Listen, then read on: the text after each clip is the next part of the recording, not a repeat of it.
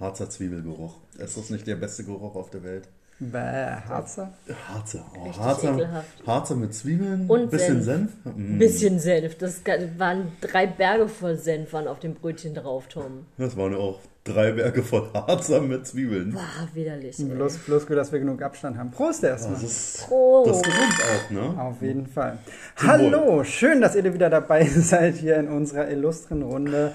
Wir sind Super, der Filmpodcast. Suppe? Piu, piu, piu, piu.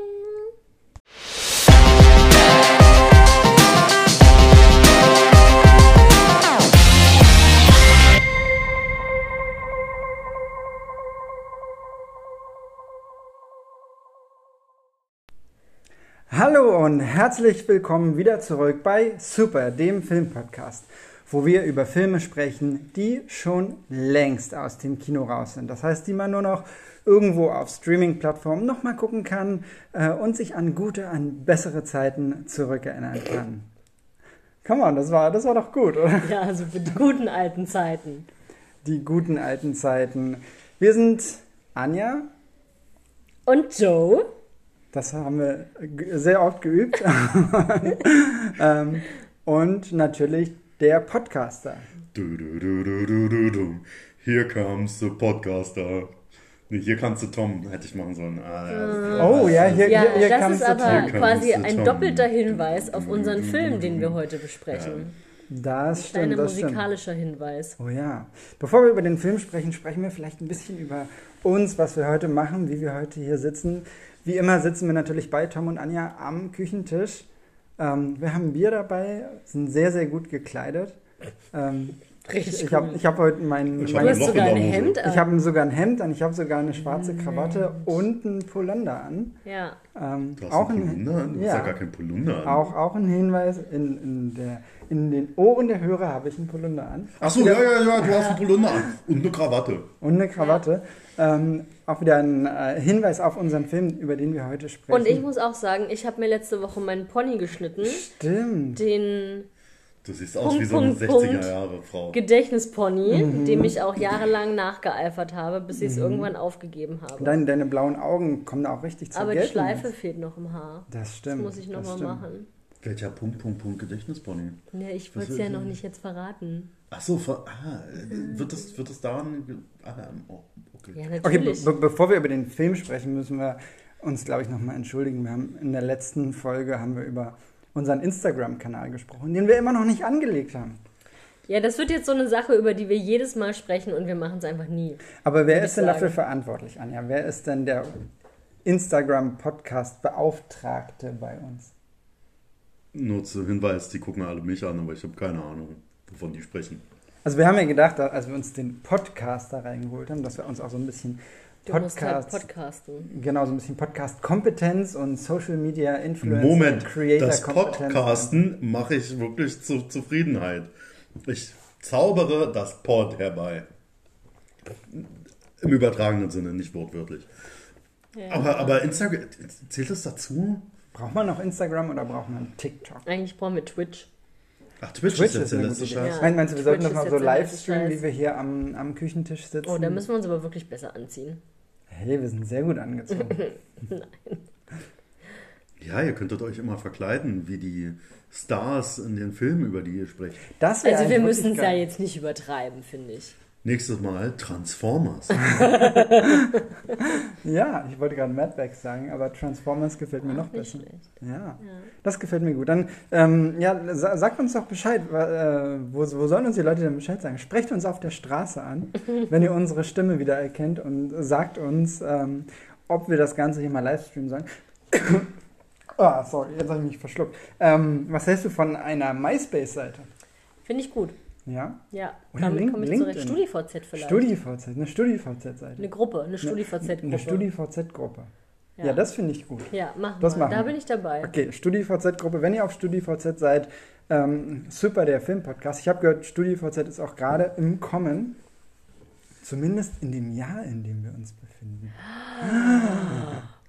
Oh. Wir sind im da Jahr- war StudiVZ aber schon fast wieder durch in dem Jahr, in dem wir uns ja, befinden. das war eine ganz, ganz billige aber es war ein guter Versuch. Ne, waren, also Ja. ich finde, ich finde da. Hat für, ein- für ein Sekündchen hat es geklappt. Ne? Finde ich auch. Ja. Wir sind im Jahr 2009, nicht im Jahr 2005, wie ich ursprünglich dachte. Und wir sprechen heute über den Film 500 Days of Summer. Das ist Summer, meine neue Assistentin. Äh, Summer, das sind die anderen. Ihr anderen, das ist Summer. Die nannten mich vollkommen zufriedenstellend, Hansen. Mich nannten sie Analmädchen.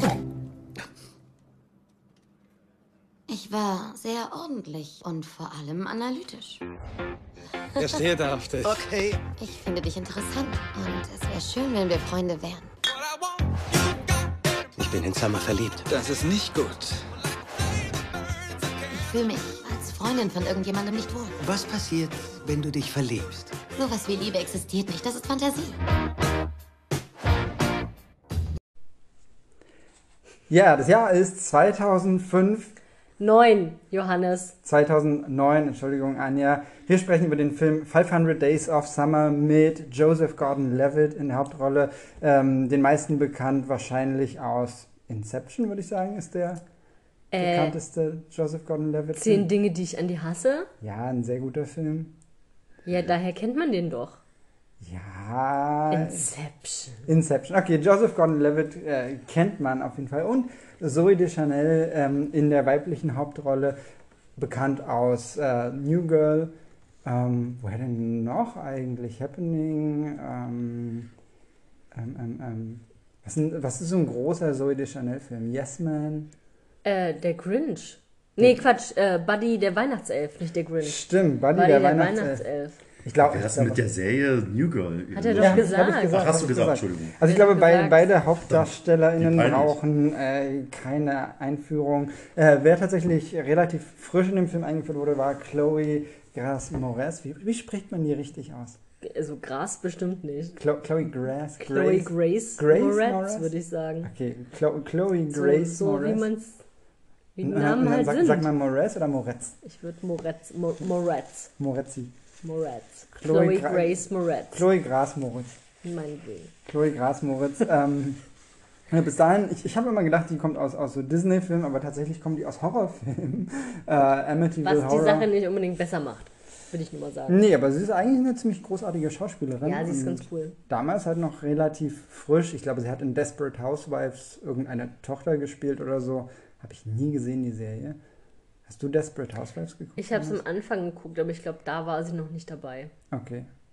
Ja, oder vielleicht auch so als Kind, das fällt einem ja nicht so Ja, auf. oder so. Ja, komm hier, die Kinderdarstellerin, whatever.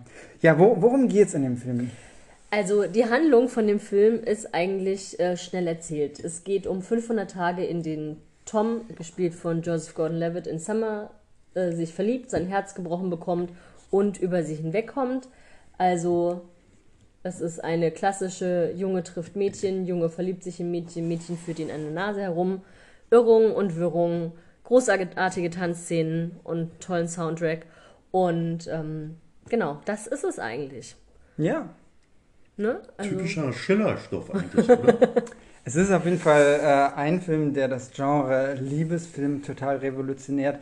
Ähm, vielleicht, was, was, worüber wir noch gar nicht gesprochen haben, Regie.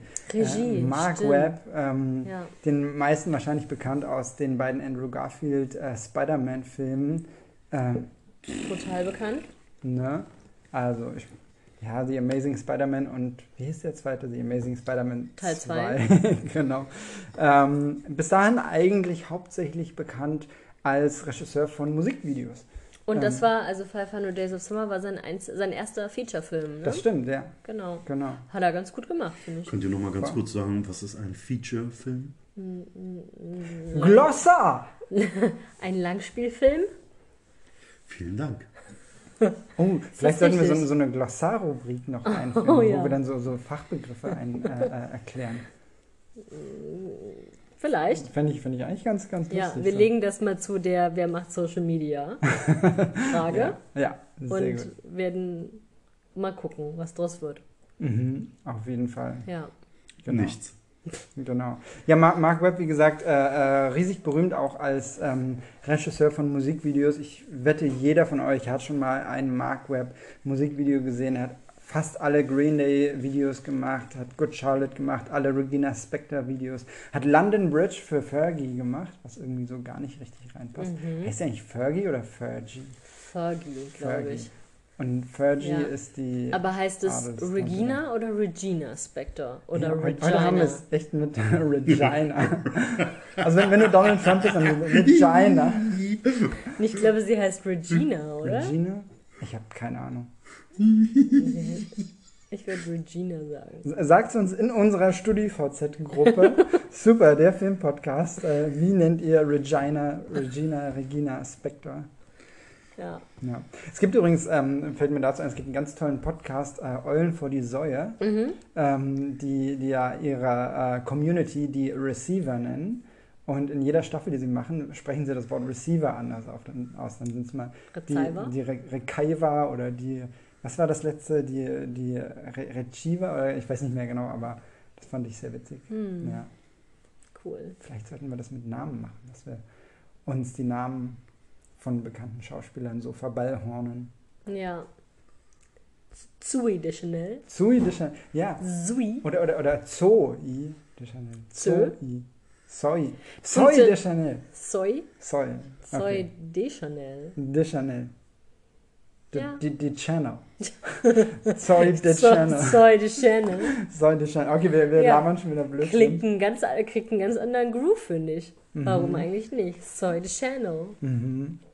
Wo hast du den Film zum ersten Mal gesehen, Anni? Ähm, 2009, lass mich überlegen. Ähm, ich würde schätzen, dass ich im Internet irgendwo über den Film gelesen habe und ihn dann auf einer illegalen Streaming-Plattform das erste Mal gesehen habe. Und ähm, dann habe ich ihn mir auf DVD gekauft, wo ich ihn heute auch nochmal geguckt habe. Oh, cool. Auf einer DVD. Für die Kinder unter euch. Was ist eine Das- DVD? Das sind so dünne, Schei dünne silberne Scheiben, wo wahlweise Musik oder Filme mal drauf gespielt wurden, Mhm. Was, was macht bevor man das Internet so Scheiben? groß war. Die legt man in ein dafür vorgesehenes Device und drückt auf eine Taste. Und das, und dann das, läuft das los. und das Device, das ist mit einem Kabel an so einem Fernseher Ja, angeschlossen. genau. Ein Fernseher ist das Und da ist ein Laser. Wie ein iPad, nur dass es an der Wand hängt. Und da ist ein Laser drinne, der das, was auf der CD gespeichert ist, ein da ist ein Laser. ähm, ja. Schade, dass man das jetzt nicht sehen kann. Aber Nee. Vielleicht sollten wir auch mal Austin Powers machen. Hm, Hm, Nee, muss nicht sein. Verstehe ich jetzt nicht. Einen Laser? Ja? Damit machen wir ein Ozonloch. Kenn, kennst du die Szene das nicht? bei Austin Powers? Ja, das war bei Weiß ich Austin Powers. mehr. Okay. Anyway. Ähm, ich habe schon wieder meinen Faden verloren. Ich habe Fang, den. Ich, fangen wir jetzt an. Achso, Ja, erzähl, hab- wo, wo hast du den ja, ich, ich habe den tatsächlich im Kino geguckt. Und zwar, ich habe Hm. ich hab gedacht, ich wäre damals 2005 in der Sneak gewesen und hätte den. Das war fies an, an der Trinkkarte, dann kann ich mich nicht korrigieren. Gleich klatscht. Also ich, ich habe gedacht, ich hätte den in der Sneak gesehen, aber ich habe tatsächlich beim Aufräumen eine Kinokarte gefunden, wo 500, 500 Days of Summer drauf stand. Das heißt, ich muss den bewusst im, im Kino geguckt haben. Cool. Weißt du noch, in Mhm. welchem Kino das war? Äh, ich glaube, es war ein Sinister. Hm. In welchem, keine Ahnung. Höchstwahrscheinlich Kulturbrauerei. Hier in Berlin. Ein, ein sehr großes, bekanntes Kino und Gutes äh, Kino. gutes Kino, ja. Gutes Kino. Ja. Genau. Ähm, ja, das, das, das Spannende an dem, an dem Film ist, oder, oder wie fangen wir an? Vielleicht so ein bisschen mit der Struktur, der ist halt nicht linear erzählt. Genau, das ist eigentlich das Besondere dabei. Ähm, wir müssen jetzt hier leider an der Stelle auch ein bisschen spoilern, weil der Film einfach eben, genau, weil er halt nicht einfach von vorne nach hinten läuft, sondern weil er in diesen, innerhalb dieser 500 Tage, über die erzählt wird, einfach hin und her springt.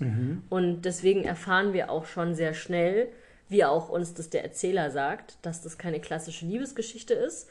Und deswegen erfahren wir schon sehr früh, dass äh, aus Summer und Finn kein Liebespaar wird. Ähm, und dass sie sich eigentlich trennen, bevor sie richtig zusammen waren. Ganz Das ist, genau. wie, das ist wie bei Columbo, oder? Da merkt man auch gleich den Mörder. Aber das Interessante ist, wie es darauf gekommen ist. Das Und so ist es auch bei 500 Days of Summer. Genau. Also, 500 Days of Summer hat sich Columbo als Vorbild genommen. Ich hab's durchschaut. das, vielleicht. vielleicht, vielleicht Also es, es trägt auf jeden Fall auch zur, zur Spannung des Schön Films. ignoriert. Entschuldigung, Entschuldigung, das wollte ich noch sagen, bevor ich es vergesse. Ähm, Es trägt auf jeden Fall zur Spannung des Filmes bei. Also ich glaube, Mhm. wenn man die Geschichte einfach linear durcherzählen würde, dann wäre sie halt scheiße. Ja, das stimmt, das stimmt. Die wäre sehr beängstigend und man hätte so das Gefühl, man beobachtet einen Stalker bei einer sehr, sehr kranken äh, Verfolgungsaktion. Aber so ist es halt irgendwie ein, ein charmanter So ist schön. So ist schön. So ja. ist schön. Also, Aber ganz ehrlich, wer war denn nicht, hat, wer hat denn nicht schon mal gestalkt, als er verliebt war? Also ich finde diese, also die, immer dieses, oh, der böse, böse Stalker, uh, habe ich auch gemacht. ja, ich glaube, es gibt unterschiedliche Level von Hast du. Drohbriefe auch deinem Schwarm geschrieben, wenn er nicht mit dir zusammenkommt? Nein, aber das hat Tom im Film auch nicht gemacht.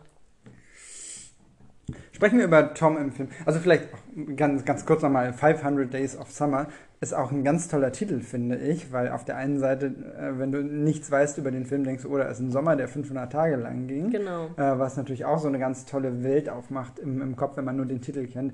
Aber tatsächlich ist es eben diese Doppeldeutung, du hast diese äh, Hauptrolle, die halt Summer heißt und diese Beziehung, die rund 500 Tage gedauert hat.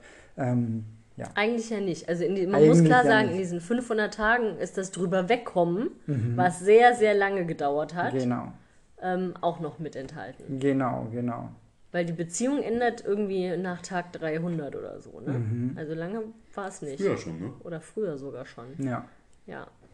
Genau. Es werden die jeweiligen Segmente im Film werden immer eingeführt mit der jeweiligen, äh, mit dem jeweiligen Tag. Das heißt, es kommt ein kurzes, äh, kurzes, wie sagt man, Interstitial, äh, kurze, kurzer Textblock, wo gesagt wird, an welchem Tag die nachfolgende Handlung spielt und dann ähm, wird eben entsprechend die Handlung erzählt. Genau. Ähm, Warum ist die Zahl in Klammern? Habt ihr dazu eine Interpretation? Das habe ich mich tatsächlich auch gefragt. Weißt Mhm. du das? Nee, das weiß ich nicht. Das ist mir auch erst jetzt in der Recherche aufgefallen. Ich habe keine Ahnung. habe Ähm, ich auch nichts zu gelesen. Ja. Vielleicht wegen Days of Summer. Okay, wilde Theorie. Wahrscheinlich ist die Klammer da, damit auf Streaming-Plattformen der Film an aller, allererster Stelle erscheint. Das kann natürlich gut Das sein. könnte sein. Ja. Noch vor den drei Musketieren. Der ist so. in, meinem, in meiner DVD-Schublade, ist der auch an erster Stelle eingeordnet, Ja. wegen der Zahl. Wie ordnest du deine DVD-Schublade? Ähm, alphabetisch. Alphabetisch? Ja. Genauso wie meine Bücher. Alphabetisch und in sich chronologisch, wenn vom gleichen Autor. Das erinnert Ja. mich an die Szene aus High Fidelity. Ja, ähm, ich glaube, das Ja. hat mich auch inspiriert. ah, echt? Ja. Warte mal, ne, äh, alphabetisch nach Schriftsteller oder alphabetisch nach Name? Nach Schriftsteller, nach Nachname des Schriftstellers.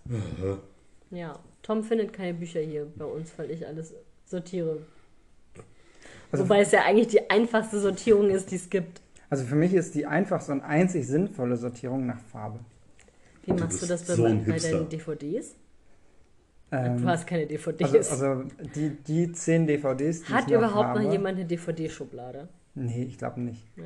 Aber ich habe neulich tatsächlich drüber nachgedacht. Eigentlich wäre es sinnvoll, ähm, weil gerade auf Streaming-Plattformen die Filme kommen und gehen ja und du kannst dich irgendwie in 20 Jahren kannst du nicht mehr deinen Lieblingsfilm Genau. aus Netflix rauskramen, weil die keine Lizenz mehr dafür haben. Und wenn du dann noch eine DVD-Schublade hast, ist gar nicht so Also ich muss auch sagen, ich habe neulich aussortiert und ein bisschen an, äh, an Momox verschickt und Mhm. wenig Geld dafür bekommen. Aber ich habe doch noch einige Filme, die mir sehr am Herzen liegen, behalten. Mhm.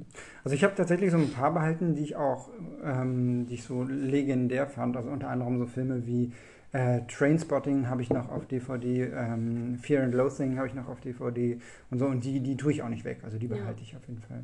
Ich weiß gar nicht, was da noch alles mit drin ist. Da sind wir ganz schöne Nostalgiker. Hm? Ja, voll, voll.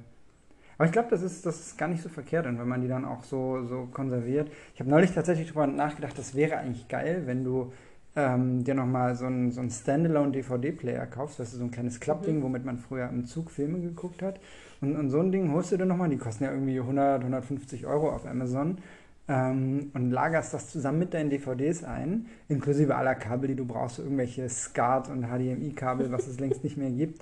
Ähm, und dann kannst du irgendwann so in, in 70 Jahren nach dem nuklearen Holocaust, kannst du dann das rausholen und sagen, übrigens, liebe Enkelkinder, ich zeige euch jetzt, was ein Film ist. Ja. Und dann nehmen die alle ihre VR-Hologrammbrillen ab und sagen, was sagst du da, Oma? Ein Film? Eine schöne Vorstellung, Ja. ja. Ja. Ja, Kinder, darüber habe ich früher einen Podcast gemacht. Oma, was ist ein Podcast? Wie schön, dass deine Enkelkinder dich Oma nennen. Ich rede jetzt aus deiner Perspektive. Ach so. Hm. Sprechen wir über Tom. Ich, glaub, ich glaube, also was, was. Hallo. Hallo Tom. Tom Hansen hat einen ganz tollen Beruf und zwar ist Tom Hansen Designer für Glückwunschkarten. Ja. Und das hat mir damals ein völlig falsches Bild davon, wie Glückwunschkarten gemacht werden und welchen Stellenwert ein Designer in einer Glückwunschkartenfabrik, ähm, Manufakturagentur, wie auch immer hat. Also wir, wir sind ähm, in einem ja, krass urbanen Setting, San Francisco, glaube ich. Los Angeles. Los, Los Angeles, danke. Ähm, wir sind in, in so einer richtig hippen Agentur, so äh, alte Fabriketage halt, äh, Open Space und dort werden halt die neuesten und krassesten ähm, ja, Glückwunschkarten. Hast du das so empfunden, dass das eine sehr hippe Agentur ist? Ich, ich fand das, also für, für Glückwunschkarten fand ich das schon ganz schön. Äh, Ich fand es relativ ganz schön uncool, aber es hat mich aber auch alles überhaupt nicht gestört, weil Ja. so habe ich mir das, es gab halt irgendwie die also ich fand das dicke Gebäude cool. Margie mit Genau- ihrer genau, Katze. Moment, ja, das ja, Gebäude genau, war halt genau, cool, aber Gebäude ansonsten waren alles, war's, waren es alles so Office-Boxes Mhm. und es war ein sehr, sehr netter Chef, der auch alles andere als cool war. Also ich fand es jetzt nicht, und ich meine, sein bester Freund, müssen wir auch nochmal sagen, ist auch ein ziemlicher Trottel, der Mhm. andauernd dumme Sprüche gegen Frauen macht. Ähm, sehr schlecht gealteter Charakter, das Mhm. nur kurz nebenbei. Ähm, der auch da arbeitet. Also ich fand es alles so semi-cool.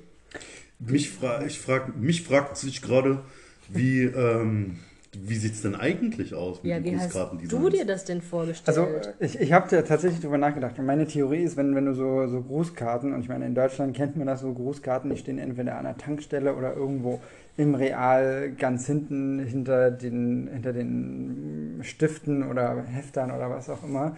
Ähm, er- erstens sehen die Designs immer so ein bisschen aus, als hätten die schon 30, 40 Jahre auf dem Buckel. Ähm, oder das andere ist, du hast halt irgendwo in so einem Bastelshop oder in so einem, so einem hippen Kreativshop, hast du dann halt so ganz schöne Grußkarten, die so handgeschrieben sind und, und ganz schön auf illustriert. schönem Papier auf und schönem so. Papier. Ja, Und das ist dann immer irgendwie, handgeschöpft. Genau, genau. Und das ist dann immer irgendwie so ein Illustrator oder immer eine Illustratorin, machen wir uns nichts vor, ähm, die, die das dann, die so alle 30 Postkarten, die auf diesem, oder äh, Glückwunschkarten, die auf diesem Ständer stehen, gemacht hat. Und das stelle ich mir eher so vor, dass das so ähm, eine einzelne Freelancerin ist, die das so als Illustratorin macht, die am Existenzminimum äh, knappst und halt für jede Postkarte irgendwie, sorry, Postkarte, ich sage immer Postkarte, für jede Glückwunschkarte halt ähm, entweder so Minimaltantiemen bekommt oder halt die Zeichnung einmal verkauft für 100, 500 Euro das Stück. Ja, aber was ist denn mit diesen, mit den, mit den Grußkarten, die eben nicht von äh, stilsicheren Leuten gefertigt werden, sondern die du bei Rossmann oder Mhm. bei, beim Edeka an der Kasse kaufen kannst? Ich glaube, die wurden halt irgendwie vor Also- 40, 50 Jahren äh, designt und sind halt seitdem so, wie sie sind. Ja. Also ich glaube, da Klassiker. bewegt sich nicht so viel in dem Business. Ja, Und ähm, man hat oft auch nicht das Gefühl, dass da irgendjemand so, so eine Creative Direction drüber hatte oder so Entscheidungen getroffen hat, was jetzt gut ins Portfolio passt, sondern einfach, ja, das drucken wir mal und wenn sich's verkauft, dann drucken wir es nach. Ja. Und wenn nicht, dann halt nicht. Viel wichtiger ist ja, wofür steht denn in diesem Film diese ganze Grußkartenarbeit? Wofür steht sie an? Ich würde sagen, es ist ja so ein bisschen, also Tom Hansen Hallo. wollte ja eigentlich Architekt werden und ähm, hat das halt so als Übergangsjob angenommen, aus dem er jetzt nicht mehr rauskommt. Und es ist alles ziemlich deprimierend für ihn. Und ich finde, dafür steht es irgendwie auch so ein bisschen, dass es so ein lazy Ja. Job ist, den eigentlich keiner braucht und den er jetzt aber halt irgendwie macht, weil er sich nicht traut, irgendwie doch nochmal sein Schicksal in die Hand zu nehmen und doch ein Architekt zu werden. Das stimmt, das ist halt so ein bisschen äh, das Äquivalent zum Supermarktjob oder zur, zum Kellnerjob ähm, in anderen Kreativberufen. Ja, voll, 100 Pro. Also ähm, äh, vom, vom Gesamtsetting ist es halt schon relativ albern. Ich glaube, das einzige Berufsbild, was noch alberner ist, äh, war in irgendeinem Till Schweiger-Film, glaube ich. Da gab es äh, den Beruf äh, des Nudeldesigners. Das war so ein Typ, ich, ich, hab- ich vergesse mal Woher wieder. weißt du das, Johannes? Guckst du heimlich Til Schweiger Ja, Filme? ich habe den, ich hab den Film geguckt und zwar, weil Zu der... Hause im Kleiderschrank? Nein, der wurde nämlich ähm, auf der Dachterrasse neben meinem damaligen Büro gedreht. Ich habe mal ähm, mir einen Bürokomplex mit Til Schweiger Ich geteilt. erinnere mich. Äh, die, die Backfabrik in Berlin, da ist die Produktionsfirma Barefoot Films von, von Til Schweiger. Und ähm, wir hatten damals ein relativ großes Büro über StudiVZ, witzigerweise. Deswegen kommt dann unsere StudiVZ-Gruppe. Super, der Filmpodcast. Ähm, und, und da konnten wir von, konnte ich von meinem äh, Fenster aus rüber auf die benachbarte Dachterrasse gucken. Und da haben sie, nee, gar nicht, das war nicht, nicht Til Schweiger, sondern das war eine äh, Drehbuchautorin von Til Schweiger, äh, deren erster äh, Featurefilm das war, glaube ich. Na, warten jetzt. Mit, mit äh, Palina Roginski in der Hauptrolle, Caroline Herford und wahrscheinlich Florian David Fitz. Ist es die gleiche, die ihn jetzt verklagt hat? Keine Ahnung, kann, kann, kann vielleicht sogar sein, we- weiß ich nicht genau. Ich weiß auch ihren Namen nicht mehr, aber der, der, der Witz war, diese Dachterrasse, also das, ihr müsst euch vorstellen, das ist halt so ein altes Fabrikgebäude in der Mitte von Berlin, fünf Minuten vom Alexanderplatz entfernt, eine riesengroße Dachterrasse, äh, gehört eigentlich einer Brillendesignfirma, IC Berlin und ähm, ist halt auch ein sehr, sehr teures Büro. Und äh, dieses Büro war halt Stand-in für das Penthouse-Apartment des Nudeldesigners. Und das war so seine Dachterrasse in der Mitte von Berlin. Allein für die Dachterrasse zahlst du mit Sicherheit so 10.000 bis 12.000 Euro Miete im Monat. Und da hat er halt so seine Dachterrasse, weil er mit seinen Nudeldesigns so viel Geld verdient. Und das fand ich schon. Und, und genau, und das, das Beste ist, also ähm, wenn man den Film, ich verrate jetzt auch nicht, wie der Film heißt, aber wenn man den Film nicht gesehen hat, ähm, äh, der hat in seinem Apartment in so kleinen Glasvitrinen so aufgespießt seine, seine besten Nudeldesigns, ähm, so wie, wie Trophäen. Fand ich, fand ich mega Schön. witzig. Ja, okay, müssen wir nicht weiter Wir drüber driften reden. ab. Wir driften ab, Schon schon, wieder. wieder.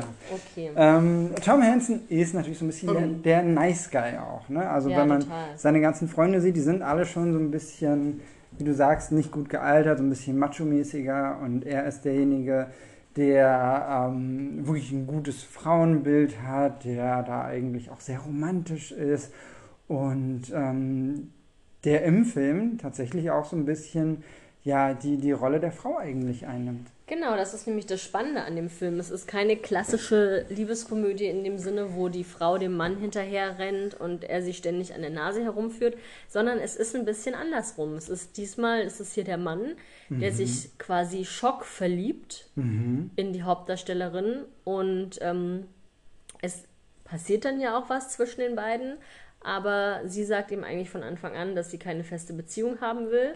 Und dann äh, muss man leider sagen, dann nimmt, der, äh, nimmt das Drama dann auch so ein bisschen seinen Lauf, weil er das nicht so richtig akzeptieren kann. Und er ist so ein bisschen so der Typ, oder ne, es gibt ja immer so den Typ Frauen, Typ Frau, die glaubt, dass sie den Mann ändern kann. Und das ist er in diesem Film, äh, dass er glaubt, er kann für sie was Besonderes sein und er ist der Erste, dem sie sich öffnet. Und ähm, äh, hofft einfach, weil er glaubt, es ist, die, es ist die Bestimmung, dass die beiden sich getroffen haben und es ist seine große Liebe, ähm, dass da auch auf jeden Fall was draus wird und kann das irgendwie auch gar nicht so akzeptieren, dass sie das einfach nicht wahrhaben will.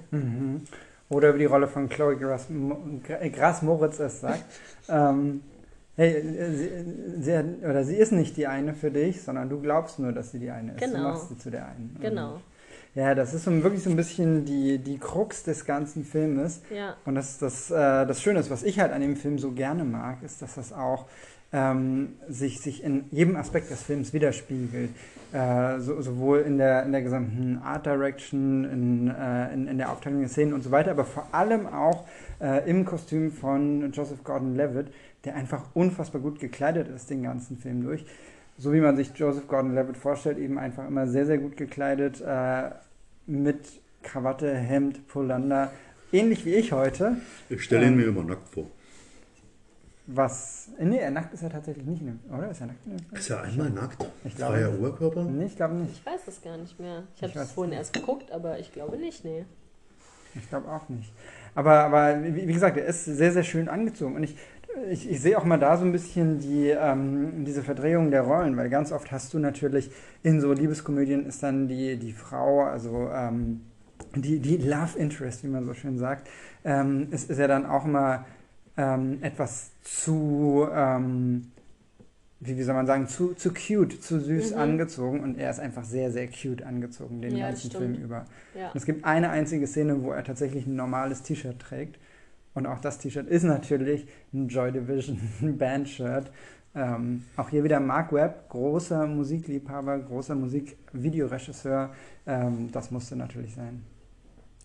Ja, man muss sagen, dass auch, ähm, dass die Kleidung der Protagonisten in dem Film wirklich eine große Rolle spielt. Also auch bei Zoe de Chanel gibt es, äh, zieht sich das durch, dass sie angelehnt an ihre wunderschönen blauen Augen sehr viel Blau trägt in dem Film.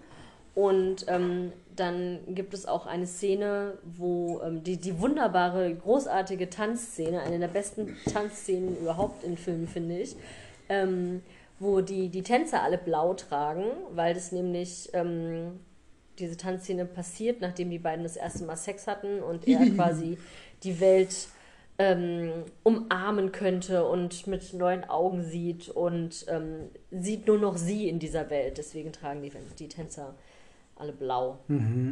Großartige Tanzszene. Auch da kleiner Cameo. Wen, wen sieht er im, in der Autoscheibe?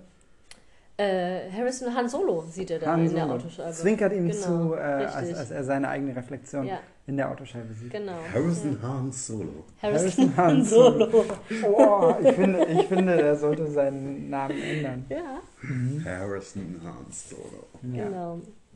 Was ich auch noch ähm, vorhin kurz sagen wollte, ist eigentlich, also ich finde eigentlich auch gar nicht, dass der Film unbedingt eine Liebesgeschichte ist, sondern das sagt der Erzähler auch ganz am Anfang. Ja. Ähm, das, sondern es ist eigentlich mehr so eine Coming-of-Age-Geschichte. Mhm. So, also man, da ist auch wirklich eine, eine Entwicklung. Also am Ende findet Tom durch das ganze Drama irgendwie auch sehr zu sich selbst und sieht, glaube ich, auch ein, was da irgendwie äh, falsch gelaufen ist. Und ähm, deswegen kann man es eigentlich auch gar nicht als eine klassische Rom-Com bezeichnen. Das, das stimmt, das stimmt. Und ähm, Aber ist es trotzdem eine klassische Rom-Com? Ist naja, ein- auf den ist- ersten Blick, au- auf den, es, es So ein ist ein bisschen. Film, Es der ist sich halt als so eine klassische süße- Rom-Com verkleidet. genau. Ja. Ja. Und obwohl er sagt, dass es keine klassische Rom-Com ist. Ja. Das ist sehr das ist verwirrend. nur, um die Leute ins Kino zu kriegen. Und es hat funktioniert. Ja. War ein Sleeper-Hit auf jeden Fall, Ja, der Film. de definitiv, definitiv. Was eben auch sehr, sehr spannend ist, wenn man, wenn man das Ende des Films kennt und die Prämisse kennt, dann wirkt jede Szene eigentlich so wie die Faust aufs Auge, weil in jeder Szene äh, sagt entweder einer der Nebendarstellerinnen oder so der Chanel selber, ich will nicht mit dir zusammen sein, ich möchte keine Beziehung, ich wäre gerne mit dir befreundet. Und trotzdem versucht Tom eben diese Beziehung weiter ähm, voranzutreiben. Und, und trotzdem entwickelt sich sowas wie eine Liebesgeschichte. Ja. Und äh, du als Zuschauer sitzt natürlich auch da und, ähm, und, und fieberst so ein bisschen mit und, und, und wirst davon auch eingenommen. Ähm, Mhm. Total. Und ähm, ja, das ist dann das Ganze, was dann auch diesen Film so, so ein bisschen, was ihm so ein bisschen ein unangenehmes Ende gibt, weil, das halt, weil du halt am Ende merkst, ja, ähm, das, das findet irgendwie nicht statt, ähm, aber es ist dadurch auch extrem realistisch und eigentlich hättest du es längst kommen sehen müssen, es halt Ja. immer wieder gesagt wird, weil es halt diesen Konsent nicht gibt. Richtig, genau. Ähm, ich würde aber noch mal ganz kurz, bevor wir dahin kommen, weil da müssen wir an der ja. Stelle auf jeden Fall noch weiter diskutieren, ähm, würde ich gerne noch mal ähm, ein, zwei Muster, die der Film immer wieder aufgreift, Unbedingt. benennen. Und zwar einmal ähm, die Farbe Blau, haben wir eben gerade schon gesagt. Dann ähm, passt auch zu dem, was du gerade gesagt hast, dass äh, eigentlich ständig gesagt wird, dass sie äh, keine Beziehung will, aber sie wabert trotzdem irgendwie die ganze Zeit in seinem Orbit rum. Ähm, der Song She's Like the Wind aus dem Film Dirty Dancing läuft sehr, sehr oft im Hintergrund ähm, und steht quasi äh, stellvertretend für, für Summer, weil sie halt wirklich die ganze Zeit so ein bisschen wie der Wind ab und zu mal da Ja. ist und dann wieder weg ist und ihn halt damit so ein bisschen auch in den Wahnsinn treibt. Genau.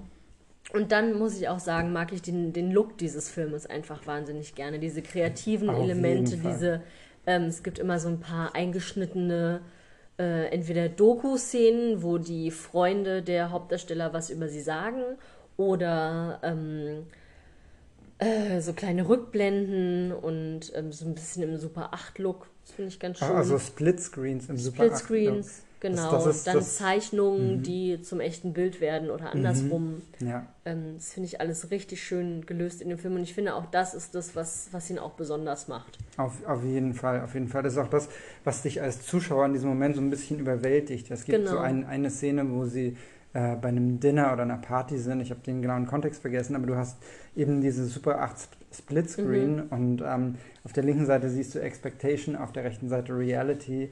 Und Ja. Expectation ist immer, oh, wir sind auf diesem romantischen Dinner auf einer Dachterrasse in Los Angeles. Ähm, es ist irgendwie äh, warm und, und sonnig und wir haben hier eine ganz, ganz tolle Paardynamik und, und küssen uns auf der Dachterrasse und so. Und Reality ist, er steht halt alleine da und macht sich noch einen Drink und Genau. irgendwie ist es doch so ein bisschen traurig. Ja. Beides ist unfassbar schön. Also der Film hat auch eine unfassbar gute Ästhetik, Ja, vor allem was die, die ganze, ähm, ja, die, das ganze Farbdesign angeht. Also es Ja. sind äh, äh, eigentlich besteht dieser Film fast komplett aus Braun- und Beige-Tönen, die aber extrem gut gesetzt sind. Also sowohl jede Wandfarbe, jedes Möbelstück, äh, jeder, jedes Kleidungsstück, alle Props, alles ist irgendwie so in der gleichen Tonalität gehalten, wo dann natürlich auch diese Blautöne, also äh, basierend auf eben äh, Summers Augen, ähm, ganz krass raussticht und dann diese netten Akzente setzt. Und äh, ja, das ist einfach, allein fürs Auge ist es ein visuell richtig, richtig geiler Film. und dazu kommt das wunderschöne kalifornische Licht. Unbedingt, ja. ja. Und was ich auch sehr gerne mag, durch diese nonlineare Erzählstruktur hat man eben auch die Möglichkeit, ähm, Hoch- und Tiefpunkte des, des Charakters gegeneinander zu schneiden. Also man Ja. sieht zum Beispiel nach dieser Tanzszene, wie er total vom Leben erfüllt in, im Aufzug in sein Büro hochfährt und dann ähm, sieht man aber, wie der Tag umgeschaltet wird und äh, dann steht er total deprimiert im Aufzug und die Tür geht auf. ja. Und das finde ich richtig gut gemacht, wie diese, ähm, wie diese Hoch- und Tiefs ähm, äh, gegenübergestellt werden. Da gibt es auch diese Szene Ja. im Kino, wo sie einmal zusammen im Kino sind und dann auf einmal wird auch eben in dieser Super 8-Optik irgendwie ein, sitzt er dann alleine im Kino und äh, guckt sich so einen deprimierenden französischen Arthouse-Film an oder so. ja. Ähm, das finde ich richtig, richtig schön gelöst. F- Findest du, es gibt nicht genug nonlin nonlinear erzählte Filme? Ähm, naja, was heißt, es gibt nicht genug? Also, es ist natürlich ein Wagnis, aber man muss auch immer gucken, ob es passt. Also, ich meine, Tarantino macht es ja sehr oft, dass er, ähm, macht ja eigentlich fast immer, dass er nonlinear erzählt. Und das äh, funktioniert auch sehr gut. Ähm, und in dem Fall finde ich es halt auch sehr gut gelöst, weil die Story auch zu langweilig wäre für eine klassische lineare Erzählung. Auf, auf jeden Fall. Also was, was ich halt auch so, so spannend finde, äh, ähm, ist, dass du, oder dass, dass äh, Mark Webb an, an der Stelle was macht, was, was Wes Anderson ja auch öfter schon gemacht hat. Also in, in ich glaube, äh, in The Royal Tenenbaums ist es am offensichtlichsten, äh, wo du, also in Royal Tenenbaums, du hast ja keine Handlung in dem Sinne, sondern er gibt dir halt verschiedene Bits an Informationen zu einer gewissen Zeit und über diese Informationen, über die Cha- Charaktere erzählt er dann die Geschichte. Und ähm, Genau. Ganz ähnlich passiert das hier. Du kennst halt von Anfang an Mark, du lernst ähm, Summer so ein bisschen, äh, nicht Mark, Tom, sorry, du kenn, äh, kennst am Anfang Tom, äh, du lernst Summer so ein bisschen kennen, aber du, du erfährst über die Dynamik in ihrer Beziehung, ähm, erfährst du eben durch diese nonlineare Erzählung und, und äh, durch die Informationen, die du bekommst. Und ähm, ja, das, das finde ich, ist, ma- macht da total Sinn und macht auch richtig viel Spaß so zu Ja, gucken. auf jeden Fall. Mhm. Ja. Wann ist der Film nochmal rausgekommen? 2005. 2009. Hey, keine Gewalt. 2009 ist der Film rausgekommen, natürlich. Ich habe das falsch aufgeschrieben. Zu meiner Verteidigung hier. Ja. Ähm, Das ist eine was ich- super Verteidigung. das ist eine super Verteidigung, ne? Ja, ich finde, ich finde, Das hey, sagst du wir sind- nächstes Wir Mal. sind, wir sind alle Menschen, wir sind alle Menschen. Ähm, Ikea. Es gibt Ikea. eine ganz, ganz tolle Ikea-Szene, Ja. äh, in der auch überhaupt gar nicht ähm, irgend- irgendwie die Marke Ikea verschleiert wird oder irgendwas, sondern Nee, gar ist nicht. einfach äh, Nose on Ikea und Es ist eigentlich ziemlich deutlich, dass das so ein Couple-Ding Mhm. auch ist. Und, und man muss auch sagen, dieses ganze Ikea-Ding, damals 2005 war das ja auch relativ, Entschuldigung, äh, war das ja auch, Ich gucke böse. ja, war das, war das ich ja auch ähm, in, in den USA nochmal ein ganz anderes Ding, vor allem in den urbanen Gegenden von der, der USA. Also bei, bei uns war es halt so, ja, äh, okay, dann hole ich jetzt die billigen Möbel bei Ikea. Ähm, aber in, in den USA ist das halt zu einem gewissen Stück Premium und Luxusgut gewesen. Allein die Idee, ich kaufe mir eigene Möbel, was ja auch schon, schon Ja. relativ absurd war, weil es gab entweder Bed Bath Beyond, wo du halt, wenn du Glück hattest, konntest du dir da irgendwie ein kleines Regal oder mal einen Stuhl kaufen. Aber diese Idee, dass du ein Bett oder einen Schrank in dein Haus stellst und nicht das nimmst, was schon vorher drin stand, was im Zweifelsfall entweder fest eingebaut war in die Wand oder schon seit tausend Jahren da stand und du weißt nicht, wer alles in diesem Bett schon gestorben ist, ähm, das war halt damals relativ neu. Und dieser Luxus zu sagen, ich hole mir jetzt das Malmbett mit der äh, Strömmel-Matratze oder wie auch immer die Matratzen heißen bei Ikea. Ähm, das, das war halt damals up and coming, ein sehr, sehr hippes Thema und, und vor allem auch äh, ja, so, ein bisschen so ein, so ein Young Urban Adult Premium Luxus-Thema. Ja, das stimmt. Ich bin auch immer wieder schockiert darüber. Ich bin ja äh, sehr großer House Hunters-Gucker und ähm, mache mich immer darüber lustig, was die Amerikaner äh, hier in Europa irgendwie für Ansprüche an ihre Wohnungen und Häuser haben. Und bin immer wieder schockiert darüber, dass die sich einfach nicht vorstellen können, einfach einen Schrank zu kaufen, wenn da keiner eingebaut ist. Also ich habe mich immer gefragt, woher das kommt, weil ich es irgendwie echt nicht nachvollziehen kann. Aber dadurch ergibt diese Ikea-Story auch äh, viel mehr Sinn. Habe ich mir noch gar keine Gedanken gemacht vorher. Mhm. Was natürlich da in dem Moment auch darum geht, dass man sich so ein Leben gestaltet. Ne? Also du machst so ein Commitment zu, so soll unser Haus, so soll unsere Wohnung Genau. aussehen. Und spricht auch Und- für Summers äh, äh, unabhängige Persönlichkeit und selbstständige Persönlichkeit. Mhm. Aber steht bei Summer auch immer eine chinesische Familie im Bad? Ich glaube nicht. Achso. Du kennst die Szene nicht mehr, ne? Ich, ich überlege gerade, war das aus New Girl?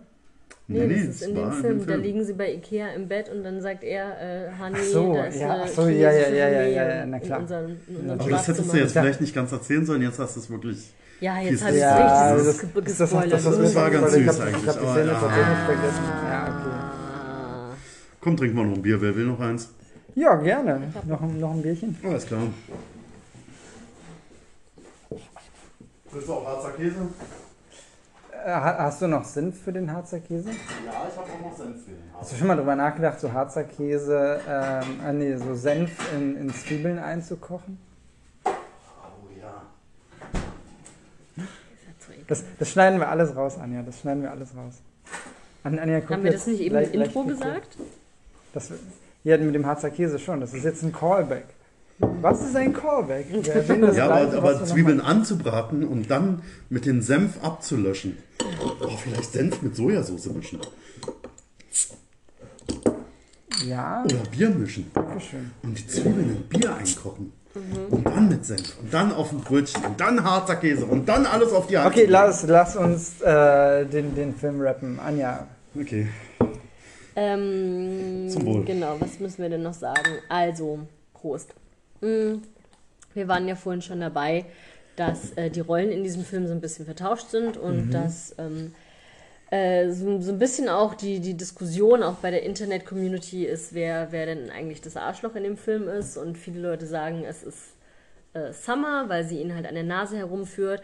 Und ich muss sagen, ich bin da auch so ein bisschen dabei, weil ähm, natürlich sagt sie ihm die ganze Zeit, äh, ich will keine feste Beziehung, aber sie lässt ihn halt auch immer wieder kommen, sie gibt ihm immer wieder Signale, sie fängt an, ihn zu küssen und sie weiß aber ganz genau, dass er mehr für sie empfindet als sie für ihn. Und deswegen finde ich es halt ein bisschen arschig. Ähm, andererseits muss man halt schon auch sagen, dass ähm, er sie halt auch nicht wirklich sieht, äh, er ihr nicht so richtig zuhört und irgendwie nur hören will, was er hören will, eben. Und sondern dass, dass er so ein bisschen ähm, einfach diese, diese Idee von ihr liebt. Also er macht sich ganz genau. er macht sich so ein bisschen dieses Bild von ihr zurecht und will gar nicht so wirklich dahinter blicken. Und da, an dieser Stelle, kommen wir zu einem sehr bekannten Tropus in der Filmgeschichte. Was ist ein Tropus? Und zwar äh, ist es ein Stilmittel ähm, und äh, das heißt Manic Pixie Dream Girl.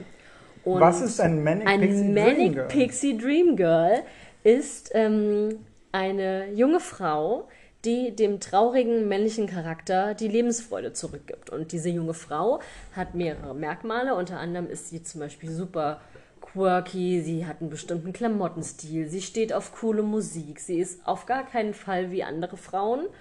Ähm, sie ist sehr extrovertiert, sie spricht die Männer an. Also sie wartet nicht darauf, dass die Jungs zu ihr kommen, sondern sie spricht die Männer unter irgendeinem Vorwand an. Und ähm, die Männer wissen irgendwie gar nicht, wie ihnen geschieht. Das ist so, ja, äh, sehr bekannt. Sie zeichnen sich durch eine große Lebensfreude auf, aus. Äh, sie geben nie auf, egal welche Schwierigkeiten ihnen in den Weg geworfen werden. Und ähm, sie wollen das traurige Leben der Hauptfigur ändern und sie zu besseren Taten zu ermutigen und über sich hinauszuwachsen. Und ein das bekannteste Beispiel für das Manic Pixie Dream Girl ist äh, der Charakter von Kirsten Dunst in Elizabethtown. Da wurde der mhm. ähm, dieser Begriff, dieser, dieser Ausdruck auch das erste Mal verwendet, obwohl es den natürlich schon vorher ähm, und viel öfter gab. Ähm, oder auch Natalie Portman in Garden State ist auch mhm. ein sehr bekanntes Manic Pixie Dream Girl und es wird eben auch darüber diskutiert, ob Summer Finn auch ein Manic Pixie Dream Girl ist. Können wir Garden State auch mal machen? Können wir auch mal machen. Habe ich noch nicht gesehen, aber können wir machen. Können wir uns auch einen Hamster kaufen dafür und ihn durch ein Labyrinth laufen lassen? Ja. Cool. Ich weiß nicht, wie die Katze das findet, aber. Die, die Katze findet es großartig. Der Hamster ist ja an dem Labyrinth sicher. Okay. Ähm, Genau, also es gibt. Äh Wo, wo, woher kommt der Begriff Manic Pixie Dream Girl? Vielleicht musst du das nochmal kurz erläutern. Also, was sind die, die äh, einzelnen Elemente Manic, Pixie und Dream? Girl müssen wir, glaube ich, nicht erklären. Was zur Hölle ist ein Girl? Oh. So genau habe ich das jetzt ehrlich gesagt auch nicht auseinandergenommen. Es ist halt, äh, Pixie ist äh, ist auch ein Begriff für, für eine Fee, also mhm. auch was, was sehr traumhaftes, Dream eben auch. Und Manic ist, ich weiß nicht, ob man das dann auf den Mann, der so ein bisschen manisch auf die Frau wird, beziehen kann oder ob die Frau auch ein bisschen manisch ist, weil sie eben ähm, ja, eben so extrovertiert ist und auch eben mit einer gewissen Manie des Lebens, des Mannes ändern. Das war eine super Erklärung. Möchte. Wenn ihr das nochmal nachlesen wollt, in unserer StudiVZ-Gruppe, super, der Filmpodcast, äh, wenn wir das alles nochmal zusammenfassen. Gibt es eine große Diskussion. Ja, genau. Werden wir starten, auf Und jeden Fall. Es gibt natürlich einige Merkmale, die dafür sprechen, dass Summer in diesem Film ein Manic Pixie Dream Girl ist. Sie ist eben auch sehr quirky, sie ist quasi mhm. der feuchte Traum eines jeden Hipsters, muss man mal so sagen. 100 Prozent. Ähm, sie hat einen sehr speziellen Kleidungsstil ähm, und das Ganze, ähm, genau, sie und sie ist, sie ist eben sehr outgoing und sie ähm, versucht halt von Anfang an auch Tom dazu ermutigen, die Architektur wieder aufzunehmen, sich einen besseren Job zu suchen und ähm, also da stimmen schon viele Sachen, aber gleichzeitig ähm, heißt es auch, dass in dem Film dieses Manic Pixie Dream Girl so ein bisschen dekonstruiert wird, weil man eben genau weiß, dass sie nur nach diesem Bild gezeichnet ist mhm. und dass sie quasi nur in seiner Idee, äh, in seiner Fantasie entspringt und sie ist eigentlich gar nicht so. Das ist ja das Problem an der ganzen Sache, ja. dass er eben nicht dahinter blicken kann, ähm, dass sie eben nicht nur ein Manic Pixie Dream Girl ist. Weil er Angst hat, diese Idee aufzugeben. Genau. Ja. Ja, das, das stimmt. Und ich meine, sie, sie ist ja mit Zoe de Chanel auch unfassbar gut besetzt. Also, Total. Das, also, das als würde Zoe de Chanel sich selbst spielen. Genau, das, das verschmilzt halt auch so ein bisschen miteinander, ja. dass Zoe de Chanel halt quasi selber auch so ein kleines Manic Pixie Dream Girl ist. Also mhm. auch in ihre, ihre gesamte andere Person, ob das jetzt auch in New Girl ist oder eben wie sie mit Sheehan Him auftritt mit ihrer, mhm. äh, mit ihrer Band oder äh, in Talkshows. Äh, also sie hat halt immer diesen äh, bunten Klamottenstil, diese 60er Jahre Kleider so ein bisschen und mhm. ähm, da verschmilzt auch sehr viel. Ja. Was auch so ein bisschen schwierig ist, das dann irgendwie einzuordnen. Auf jeden Fall. Genau. Anja, was sagst du? Bist du Tom, äh, bist, bist du Team Tom oder bist du Team Summer? Also ich bin ich bin schon eher Team Tom, muss mhm. ich sagen. Warum? Weil ähm, also wie gesagt, natürlich sagt sie die ganze Zeit, was sie will und was sie nicht will, aber sie ermutigt ihn halt irgendwie dann doch auch dazu, irgendwie weiterzugehen oder mehr zu erwarten. Und deswegen kann ich es ihm eigentlich auch nicht so richtig übel nehmen, dass mhm. er ähm, dass er sich halt so doll in sie verliebt. Ich, ich finde das mega spannend. Also ich muss sagen, ich bin Team Summer tatsächlich. Ähm, aus genau den Gründen, die du auch, auch erwähnst, weil sie sagt in jeder einzelnen Szene sagt sie, was sie möchte, spricht das ganz klar aus, wenn man jetzt auch den, den Trailer am Anfang gehört hat oder auch wenn man den Film schon kennt oder jetzt, wenn ihr das gehört habt, was wir hier besprechen und dann den Film seht, in jeder einzelnen Szene sagt sie ganz genau, ganz präzise, was sie will und ähm, handelt dann aber so, dass in, in seiner Fantasie oder in, in se seiner Idee natürlich Raum ist für Interpretation. Und äh, das ist aber natürlich nicht so, wie Consent funktioniert oder, oder wie generell zwischenmenschliche Beziehungen funktionieren sollten. Ähm, und das, das, das finde ich halt to total krass eigentlich, was natürlich auch so ein ähm, Bild un un unserer Gesellschaft und von Erwartungshaltung an, an Beziehungen und an, an Menschen ähm, en entspricht, dass man eben doch eher seine eigene Fantasie und seine eigenen Bedürfnisse ähm, und seine eigene Idee, seinen eigenen Traum, seine eigene Wunschvorstellung von einer Beziehung und, und von einem anderen Menschen eher entsprechend oder entsprochen haben möchte, ähm, ohne jetzt un unbedingt sich darüber Gedanken zu machen, was ist, was will denn der andere Mensch oder was, was, ähm, was findet denn bei dem anderen Menschen statt. Und ähm, Ich verstehe Ja, das total, was du sagst, aber trotzdem ist sie natürlich nicht fair zu ihm. Und das finde ich halt scheiße. Also auch diese, Ja. ähm, diese Party, von der du gesprochen Mhm. hast, ich spoilere das jetzt hier einfach mal. Gerne. Das ist ihre Verlobungsparty. ja. Und sie lädt ihn ein, in Mhm. dem Wissen, dass sie verlobt ist und sagt ihm aber nicht, wo, wozu sie ihn einlädt. Also er kommt dahin, ne, das ist diese, Aber die Frage ist, muss, muss sie das? Naja, wenn ich meinen Ex-Freund äh, zu meiner Verlobungsparty Mhm. einlade, dann wäre es schon nett, ihm zu sagen, dass es meine Verlobungsparty Aber, aber ist. gen, gen, genau das ist das Ding. Also das ist ja auch eine Sache äh, einfach des Respekts, finde ich. In, in, in seiner Erwartung lädt er sie, äh, lädt sie ihn auf diese Party ein und äh, die beiden kommen wieder zusammen und es findet eine sehr romantische Szene statt. In ihrer Realität, die, die sie auch verbalisiert hat, sagt sie, ich möchte mit dir befreundet sein, du bist ein Freund von mir, natürlich lade ich dich zu meiner Party ein. Aber meinem Ich- Freund erzähle ich doch, ich bin verlobt und ich feiere eine Party. Und, genau, und, und das, das stimmt. Es gibt da die, diese Lücken auf jeden Fall in der, in der Kommunikation, äh, wo sie ihm halt nicht sagt, dass es die Verlobungsparty ist. Die Frage ist, muss sie das als, ähm, als, seine, seine, als sein Freund, sag ich mal, so, ich gender das jetzt bewusst nicht, ähm, ähm, oder ist, ist das quasi selbstverständlich, weil wenn du mir zuhörst und wenn du mich wahrnimmst als Freund, ähm, dann wüsstest du das ja.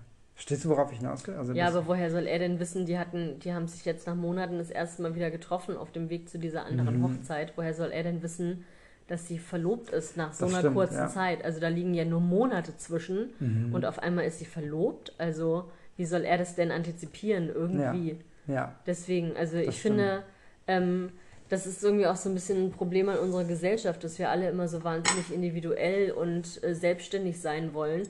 Aber ähm, wir haben es ja trotzdem noch mit anderen Menschen zu tun, mit denen wir mit Respekt äh, begegnen müssen. das, das stimmt, aber das kannst du genauso auch auf, auf Tom dann münzen, den auf, äh, äh, ja, gen- genau andersrum. Also das kann man genau andersrum auslegen. Und ich Wie glaube, gesagt, das, also da bin ich ja auch, ich bin auch bei vielen Sachen bei dir, aber ich finde, das finde ich an ihrer Stelle echt äh, Ja. falsch gehandhabt.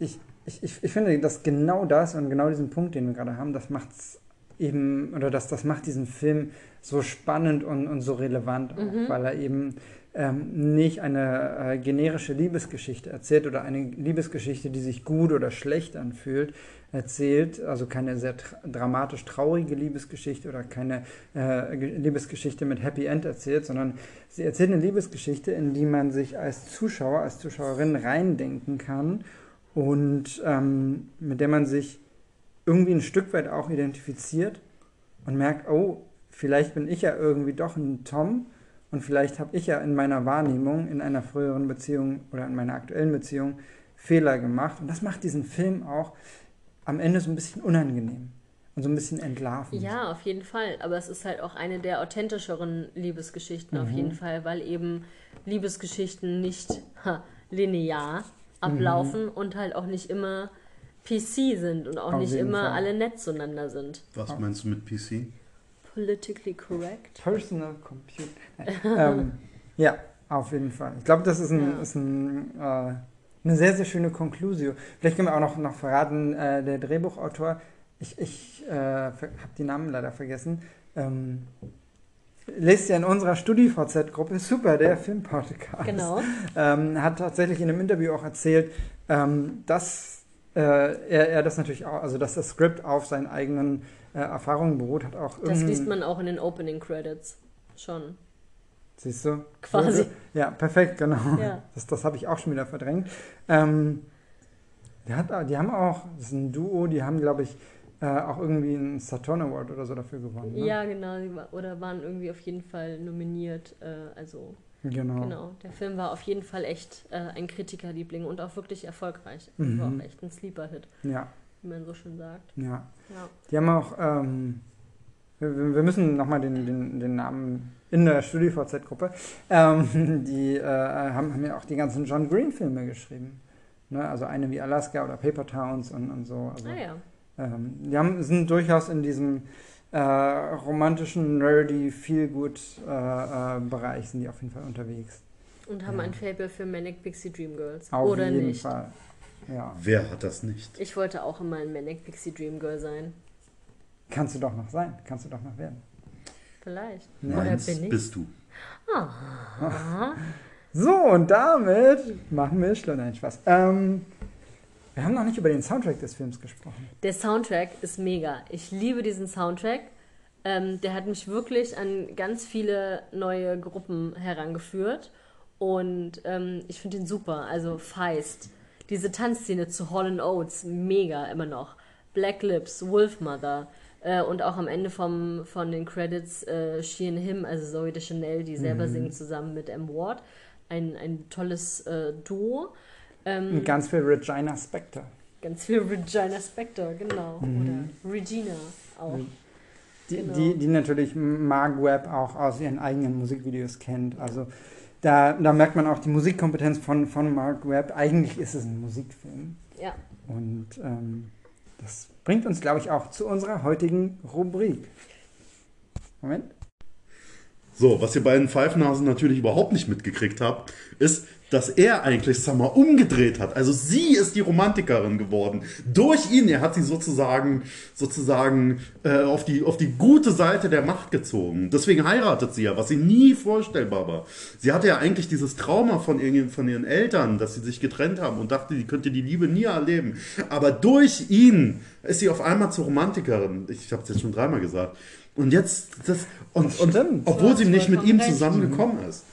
Aber er, Er ist hat der es ein bisschen, Katalysator. er ist der Kat Du hast es. Ja, okay, du hast es. Ja, ja, ja. Der Katalysator. Nicht das schlecht. fehlt ihm. Das ist Ja. eine sehr, sehr scharfsinnige Analyse. Das stimmt, sie sagt ja dann am Ende auch, wo sie auf der Parkbank sitzen und, äh, Exactly. und, und er sie, sie fragt, was ist passiert und sie sagt, ja, ich habe es einfach gefühlt. Ja. ja. Und er war eigentlich Sie war davon. sich eigentlich mit ihm, mit Tom war sie sich nie sicher, aber bei ihrem Verlobten, da hat sie es sofort Mhm. gewusst. Siehst du, so, so ist das. Die, Und die Schwester hat ihm ja auch gesagt, sie war einfach nur nicht die richtige für dich. Genau. Übrigens, Und am Ende, Entschuldigung, es ist, es ist gar nicht die Frage, ob man Team Tom oder Team Summer ist. Eigentlich müsste man Verständnis für beide Seiten aufbringen. So ist es halt. Weise.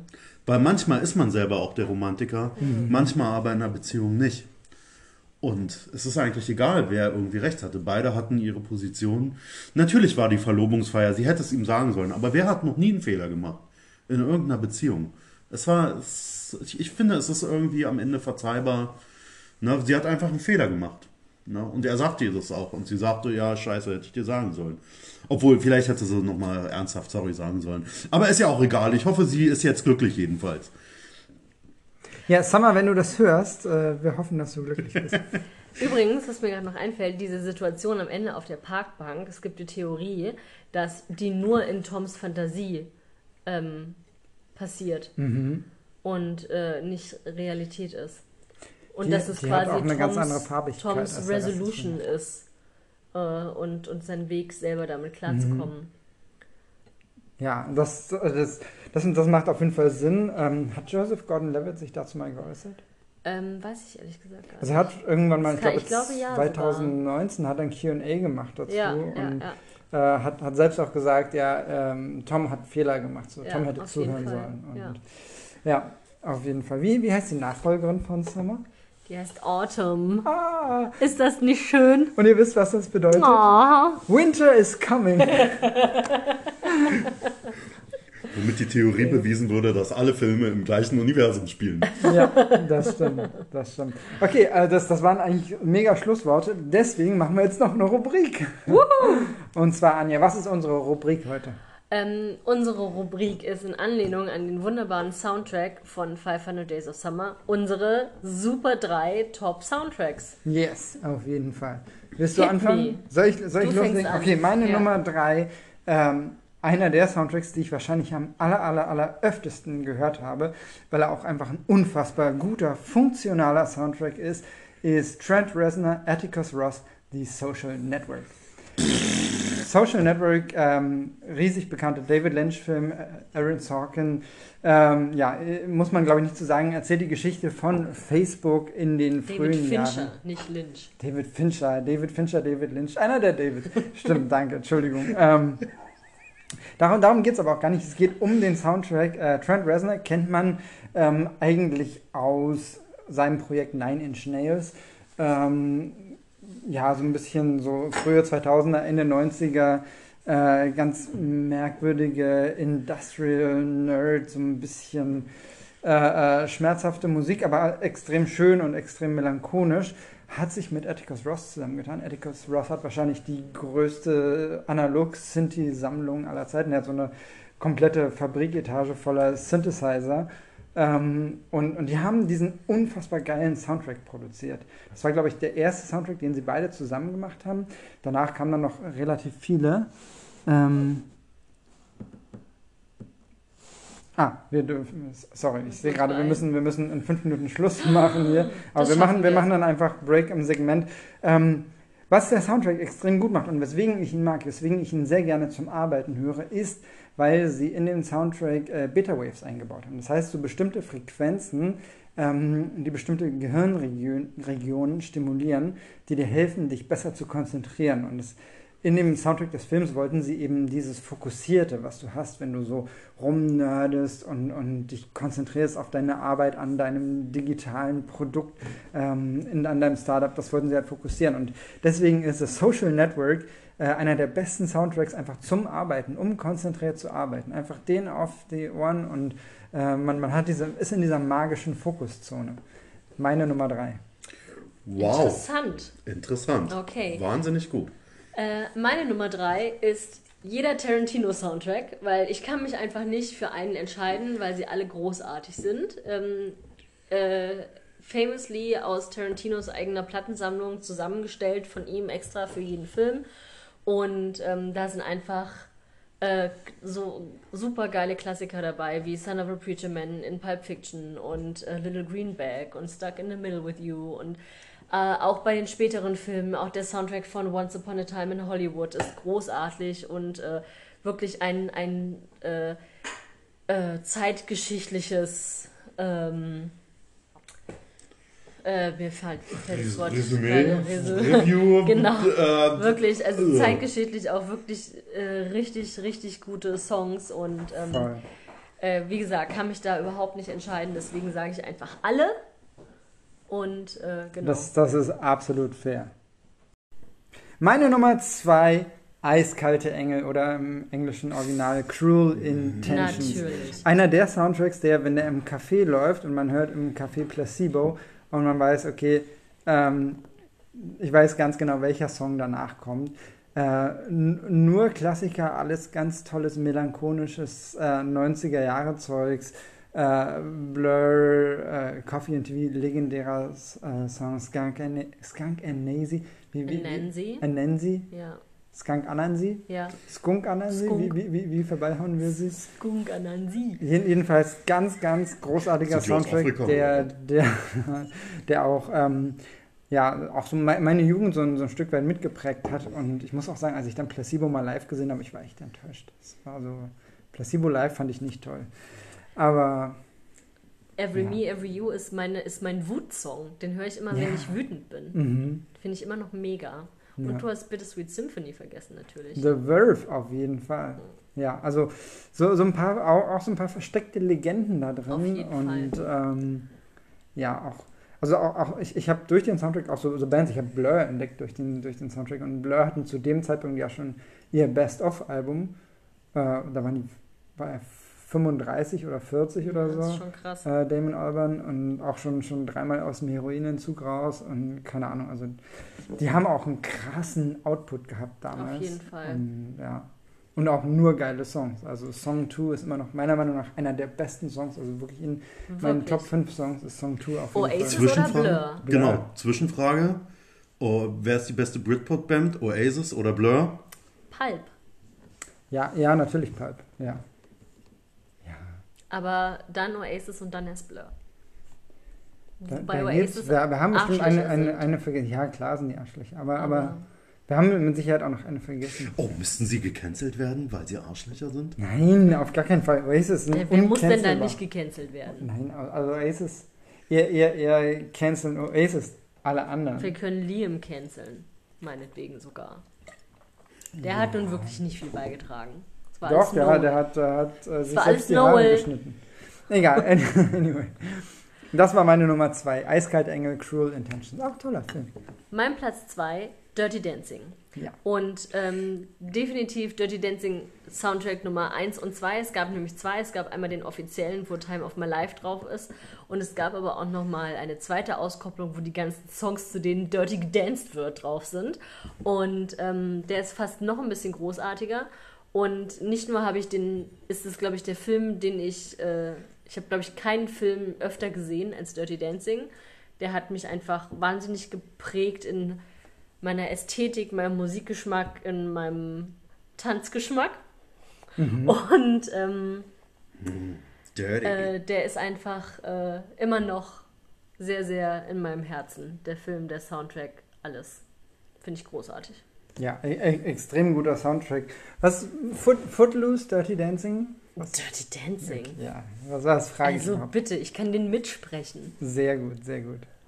Ja, mein, meine Nummer eins, äh, tatsächlich ein etwas kleinerer, etwas unbekannterer Film, den man aber unbedingt gesehen haben muss, und zwar aus dem Jahre, ich vergesse mal, ob es 2009 oder 2011 war, Oder vielleicht auch 2005. oder auch 2005, nein, das war, war ein bisschen später, äh, von einem damals noch sehr unbekannten Regisseur, der tatsächlich äh, äh, sein Erstlingswerk hatte, ähm, dass er, vielleicht hole ich so ein bisschen aus, und zwar ähm, dieser Regisseur, ich sage euch gleich den Namen, hat, äh, war aber ursprünglich ähm, so, so Special Effects Supervisor, also hat er so für einige bekannte äh, Science-Fiction-Filme Special Effects gemacht und hat sich dann gesagt, ja, ich möchte jetzt gerne einen Film drehen, hatte aber kein Budget dafür. Hat sich also ähm, zwei befreundete Schauspieler, die zufällig auch ein Paar waren, genommen. Äh, ganz kleine Crew, haben alle in einen Minibus gepasst, sind zwei Wochen durch Mexiko getourt und haben dort einen Science-Fiction-Film gedreht. Und zwar ohne, dass sie irgendeine Drehgenehmigung hatten, ohne dass sie ähm, irgendwelche Extras, irgendwelche Statisten hatten, haben einfach sich ähm, auf den Marktplatz gestellt, haben ihre Szenen gedreht, haben zufällig Leute am Wegesrand gefunden, haben mit denen dann so ein bisschen was gedreht, aus dem Auto raus. Sie hatten halt keine Dollys und nichts, haben aus dem Auto raus gedreht und haben halt einen unfassbar coolen Science-Fiction-Film gemacht mit dem Namen Monsters. So, Monsters, ähm, der Regisseur, by the way, Gareth Edwards, später bekannt geworden für Godzilla, ähm, hat äh, Star, Star Wars gedreht und also ist mittlerweile ein riesengroßer äh, oder ein, Regisseur, der mit riesengroßen Budgets äh, betraut wird und hat damals halt diesen Film gedreht innerhalb von zwei Wochen, hat ihn dann anderthalb Jahre lang in seinem Schlafzimmer auf seinem äh, Power Mac geschnitten ähm, und hat dann das Ganze zum Filmverleih gegeben und gesagt, hier, ich habe einen Film, können, kriegen wir den irgendwie hier ähm, ja, publiziert? Und die meinen, ja, ist cool. Ähm, du kriegst Budget für einen Soundtrack und such dir mal irgendeinen Musiker, der das machen kann. Und dann hat er John Hopkins gefunden. Und John Hopkins, ähm, riesig bekannter äh, ja, Elektro- ähm, Urgestein, sage ich mal, aus UK, also aus äh, so damals aus Zeiten von Ministry of Sound, äh, so, so FX Twins und so, also dieses ganze 80er, 90er Jahre Elektro-Zeugs. Und der hat ihm halt einen unfassbar coolen Soundtrack zu seinem Science-Fiction-Film produziert. Und dieser Film, der sich so ein bisschen so selbst gedreht auch anfühlt, wird mega krass durch diesen Film, äh, durch diesen Soundtrack getragen und gibt einfach so eine richtig, richtig krasse Stimmung wieder. Und meiner Meinung nach, jeder Science-Fiction-Soundtrack sollte genauso klingen wie das, was John Hopkins für Monsters gemacht hat. Und das ist wirklich einer der Soundtracks, die mir immer noch Gänsehaut machen, die ich einfach wahnsinnig gerne höre, auch wenn ich so ähm, natürlich auch mich konzentrieren will oder in so eine Stimmung kommen will. Ähm, diese Songs von, von dem Soundtrack gibt es auf Spotify. Ähm, unbedingt anhören und ich finde, jeder Science-Fiction-Film sollte genau diesen Soundtrack, genau äh, das, was John Hopkins damals gemacht hat, ähm, ja, haben. Spannend. Ja, also wirklich. Ähm, meine Nummer eins ist der Soundtrack von Marie Antoinette, Mhm. der Film von Sofia Coppola mit Kirsten Dunst äh, in der Hauptrolle. Großartiger, großartiger Film. Kirsten Dunst. Die Ähm, Kirsten, Kirsten. die Kirsten, wie Kor- sagen. Kirsten, Kirsten. Kirsten Dunst. Ja. Ähm, äh, großartiger Film, sowieso echt einer meiner absoluten Lieblingsfilme. Ähm, wird ja oft verrissen dafür, dass er eben äh, so einen modernen Touch hat, aber ich finde Völlig zu genau Unrecht. richtig, Ja.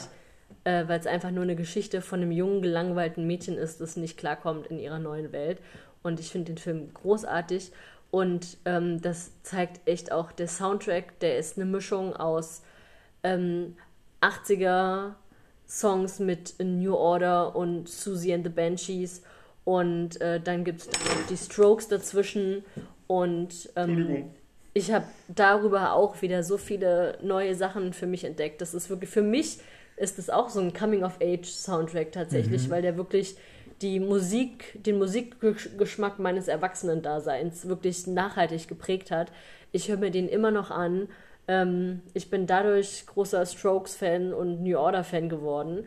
Und ähm, es passt alles wunderbar zusammen, auch wenn man das natürlich nicht denkt, weil es trotzdem ein historischer Film ist, der dann so eine moderne und so ein, ja, so ein, so ein New Age-Soundtrack irgendwie so ein bisschen hat. Ähm, aber es passt einfach alles.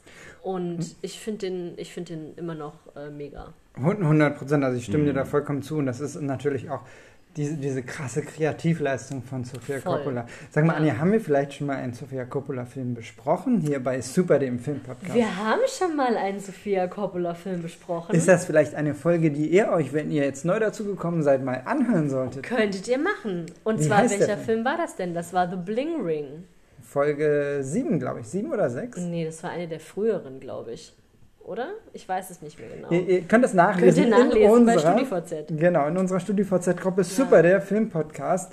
Ähm, lasst uns auf jeden Fall einen Gruschel da oder, äh, oder, oder kommentiert was. Ähm, auf unserer Pinnwand, freundet uns an. Ähm, So eine Scheiße. Ich glaube, ich mache jetzt wirklich eine StudiVZ-Gruppe. ja, unbedingt, unbedingt. Das Ist alles Wie macht man oder? das eigentlich? Man, man, äh, Ich, ich mach, StudiVZ nicht down, wir verarschen nur die Leute, die in, in, in diesem Moment schalte ich gerade Nee, nee, den das Computer an und, und, und dann logge ich mich da ein und gründe eine Gruppe. ja, Vielleicht muss man dafür jetzt schon bezahlen. so, so machen wir das. Auf jeden Fall äh, super cool, dass ihr dabei wart, dass ihr bis zum Ende durchgehalten habt. Wir haben hier StudiVZ, das noch sieht genauso auch aus wie vor genau zehn so Jahren. aus. Anja, log dich mal ein, mach mal die Gruppe. Dann machen wir das jetzt hier direkt. Ähm, euch entlassen wir erstmal in diese Folge. Was ist unser nächster Film? Ist es Napoleon Dynamite oder haben wir für Napoleon Oh Dynamite Johannes, keine lass hör doch mal bitte auf mit Napoleon Dynamite. Nein, aber das Da könnte finden so, wir doch das nichts könnte, drüber das zu könnte, Das könnte diskutieren. unser Matt Damon-Moment werden. Wieso Matt Damon Moment? Matt so, Damon! So wie Matt, Matt Damon bei Jimmy Kimmel immer wieder vertröstet wurde. Ja, meinetwegen. Aber nein, Wie wär's denn mit einem Matt Damon-Film? das können wir. ja, aber wir können mal wieder Damon, Matt Damon finden. mal wieder Matt Damon Film. Was ist denn der der indiehafteste Matt Damon Film? The Happening, nein. Ähm, Good Will Trip. Hunting? ach nee, der, der war mit, mit Mark Wahlberg. Ähm, Eurotrip. Eurotrip. Wir machen Eurotrip. Ja, Eurotrip ist einer meiner Lieblingsfilme. Den könnten wir auch jetzt sofort gleich nochmal gucken. ähm, Äh, wir überlegen uns das noch bis nächstes Mal. wenn es wieder heißt, Super der Film-Podcast mit Eurotrip. Mal gucken. Auf jeden Fall cool, dass ihr dabei wart. Bis zum nächsten Mal. Ciao. Tschüss.